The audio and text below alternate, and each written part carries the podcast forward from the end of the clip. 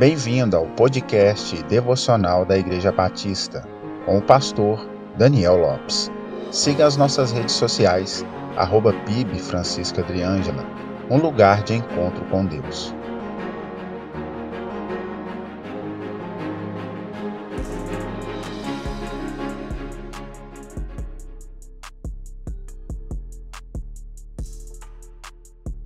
Jesus, em seus ensinos, constantemente usava coisas do cotidiano comum das pessoas para exemplificar realidades espirituais.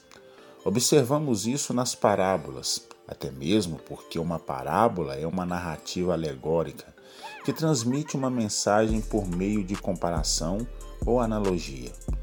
No Evangelho de Mateus, no capítulo 5, do versículo 13 ao 18, Jesus compara os cristãos a dois elementos, o sal e a luz, e ambos têm o poder de influência em outro elemento ou em um ambiente.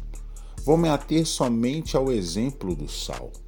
O mesmo tem poder tanto para dar sabor, como também impedir que um alimento entre em estado de putrefação. No texto em questão, Cristo quer mostrar, através dessa analogia, a responsabilidade do cristão em ter uma vida que influencie de forma positiva outras pessoas e como sua vida pode contribuir para a mudança até mesmo de determinados ambientes, pois, ainda fazendo uma analogia do texto, uma pequena quantidade de sal pode exercer sua influência em uma grande massa. Se observarmos a história da separação de Abraão e Ló, registrada em Gênesis capítulo 13, a qual por permissão do tio Ló escolheu à vista dos homens o melhor lugar para viver, as campinas do Jordão, pois eram bem irrigadas e sua beleza era tão grande que a narrativa diz que era como o jardim do Senhor. Abraão, porém, ficou na terra de Canaã, e ali Deus o abençoou pois a bênção de Deus não está em um determinado lugar, mas em nós. Ló, por sua vez, presenciou uma extrema depravação e escapou do juízo pela misericórdia de Deus e intercessão do seu tio. Se a bênção de Deus está em nós, nossa vida tem que influenciar outros.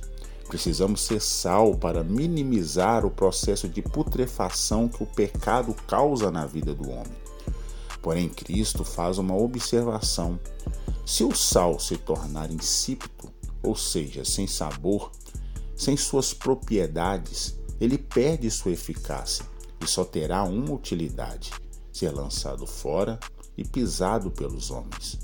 O cristão, quando perde sua identidade com Cristo, deixa de exercer uma influência positiva e passa a cooperar com o estado de putrefação pois assim como o sal sem suas propriedades para nada presta, o cristão sem sua identidade com Cristo faz mais mal do que bem.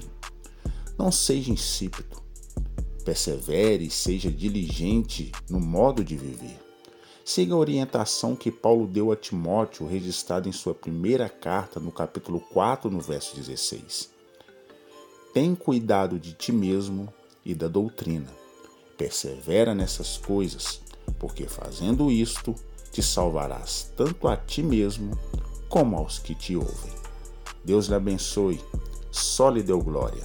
A Deus honra, glória e louvor para todos sempre.